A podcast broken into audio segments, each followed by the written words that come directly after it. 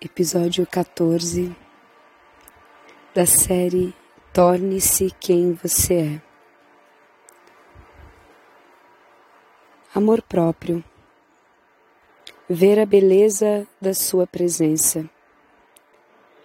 Quantas vezes ficamos perdidos por não saber o que somos contribuição, onde estamos, duvidando de nossos potenciais sentindo um fardo, como que sempre procurasse por mais.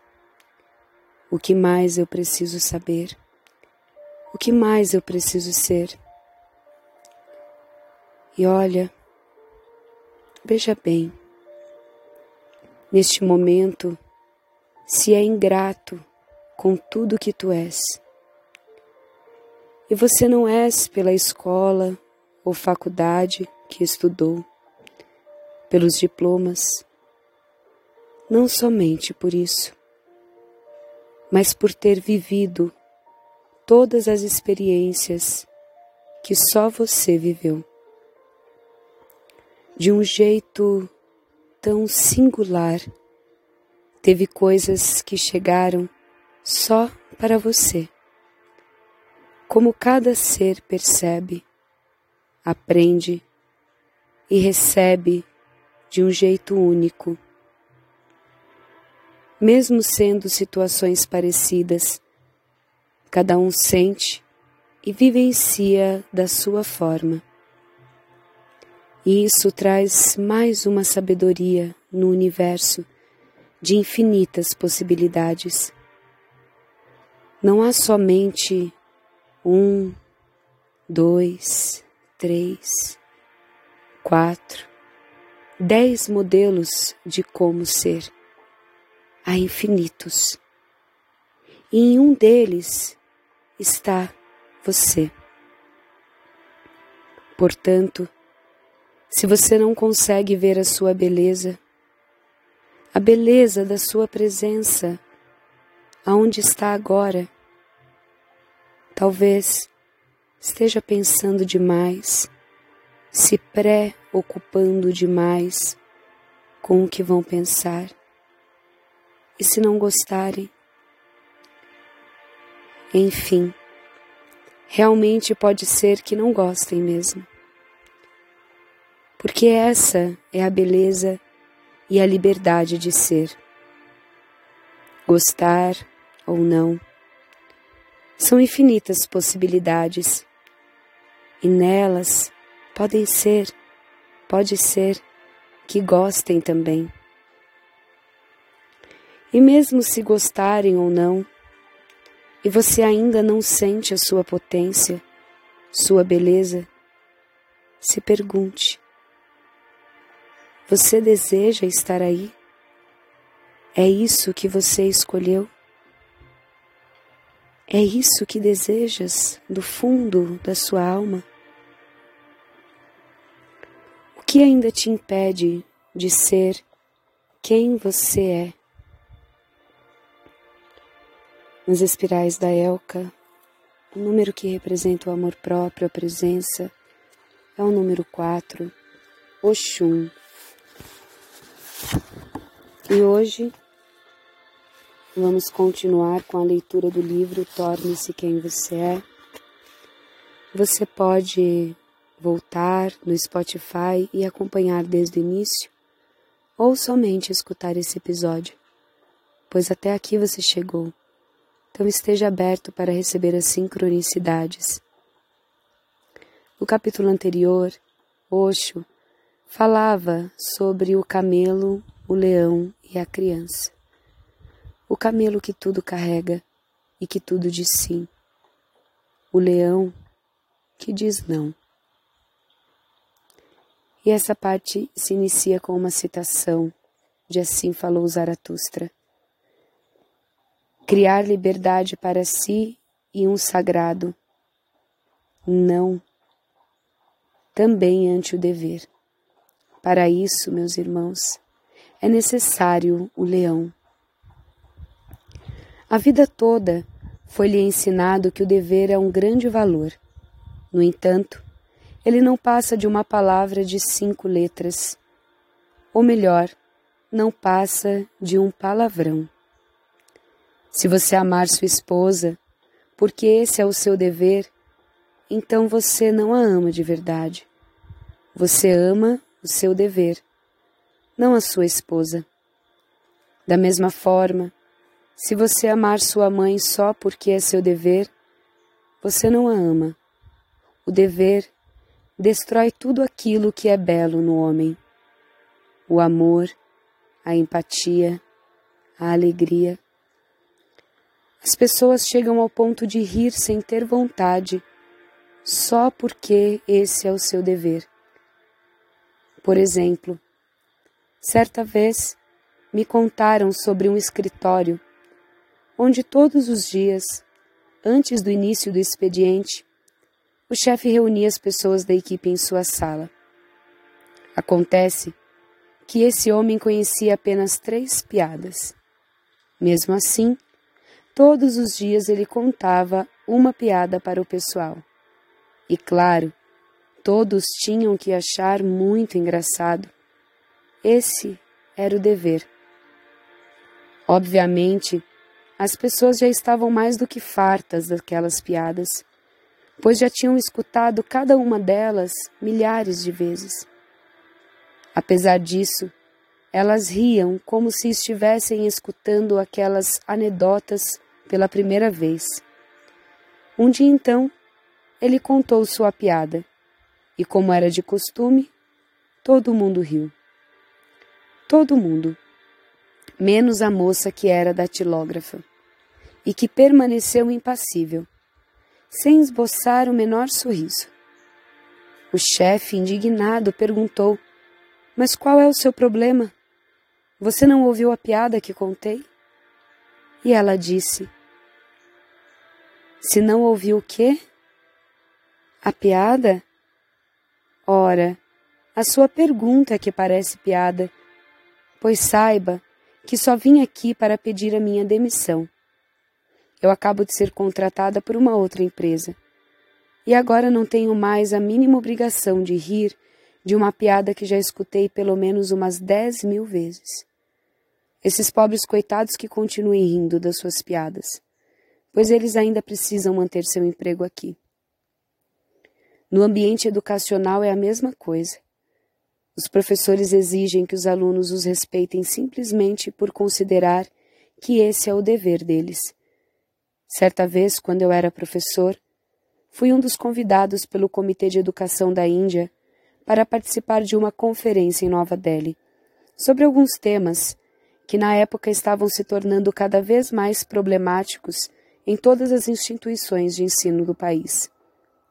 E a primeira questão era: estu os estudantes não tinham mais o menor respeito pelos professores. Ao longo da conferência, vários professores falam sobre o tema, e, em geral, todos diziam: Alguma coisa precisa ser feita urgentemente, pois se não houver respeito, o sistema educacional inteiro pode ruir. Eu não conseguia entender que tipo de debate era aquele. Afinal, nenhuma única pessoa sequer havia argumentado de forma diferente ou levantado nenhuma objeção ao que estava sendo dito. Na verdade, eu era a pessoa mais jovem ali e só havia sido convidado porque o presidente do Comitê de Educação havia escutado uma palestra minha ao visitar uma universidade. Ele era um dos maiores cientistas da, cientistas da Índia. Enfim, Naquela conferência só havia pessoas mais velhas, todas renomadas e com anos de experiência. E eu era o mais novo e inexperiente. Mesmo assim, resolvi falar e disse: Parece que eu vou ter que falar alguma coisa sobre esse tema. Afinal, todos aqui estão insistindo num único ponto: o de que os estudantes têm o dever de respeitar o professor. Mas ninguém aqui falou que, na verdade, o professor é que precisa ser digno desse respeito. Sim, porque minha própria experiência na universidade é a de que, no fundo, nenhum professor é digno de respeito algum. Além disso, Se os alunos não estão demonstrando respeito, querer impô-lo como uma forma de dever é algo simplesmente ignóbil e fascista. Sou radicalmente contra isso. Da minha parte, sugiro que o comitê decida que, a partir de hoje, os professores devem ser pessoas dignas e merecedoras de respeito, pois com isso, esse respeito virá de forma espontânea e natural. E completei. Vejam bem, sempre que estamos diante de uma pessoa bonita, nossos olhos reconhecem a beleza imediatamente. Da mesma forma, sempre que estamos diante de uma pessoa com caráter, com dignidade, naturalmente nós a respeitamos. Ou seja, não se trata de criar regras ou exigências, de fazer com que o respeito dos alunos seja uma obrigação formal. Lembre-se de que a universidade não faz parte do exército. O papel da universidade é ensinar cada aluno a ser uma pessoa livre, atenta, consciente. E cabe exclusivamente aos professores o ônus de provar que são dignos desse respeito. Como era de se esperar, todos ficaram furiosos comigo. Depois da conferência, Dr. Kotari me contou eles ficaram indignados com você. E todos vieram me questionar, dizendo que não deveria tê-lo convidado, que eu sabia perfeitamente bem que você discorda de tudo, e que, além do mais, você não passaria de um novato em meio a uma conferência de professores experientes. Então eu disse a Gotari: Sim, todos eles são professores mais velhos e experientes, mas nenhum deles foi capaz de responder à pergunta que levantei. Por que vocês anseiam tanto por respeito a ponto de querer forçá-lo? Na verdade, só as pessoas que não merecem respeito têm esse desejo de serem respeitadas. As pessoas que são dignas de respeito simplesmente o recebem. É algo natural. Agora, transformar o respeito em um dever é algo, no mínimo, repulsivo. Zaratustra está certo quando diz: criar liberdade para si e um sagrado não, também ante o dever. Para isso, é necessário o leão. Adquirir o direito a novos valores. Eis a mais terrível aquisição para um espírito resistente e reverente. Em verdade, é para ele uma rapina e coisa de um animal de rapina. Ele amou outrora como que lhe era mais sagrado o lugar do tu deves. Agora tem de achar delírio e arbítrio, até mesmo no mais sagrado, de modo a capturar a liberdade em relação a seu amor. É necessário o leão para essa captura. Mas dizei-me, irmãos, que pode fazer a criança que nem o leão pode fazer.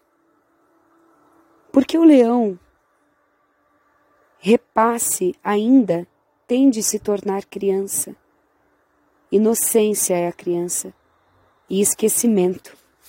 Um novo começo, um jogo, uma roda girar por si mesma, um primeiro movimento, um sagrado dizer sim.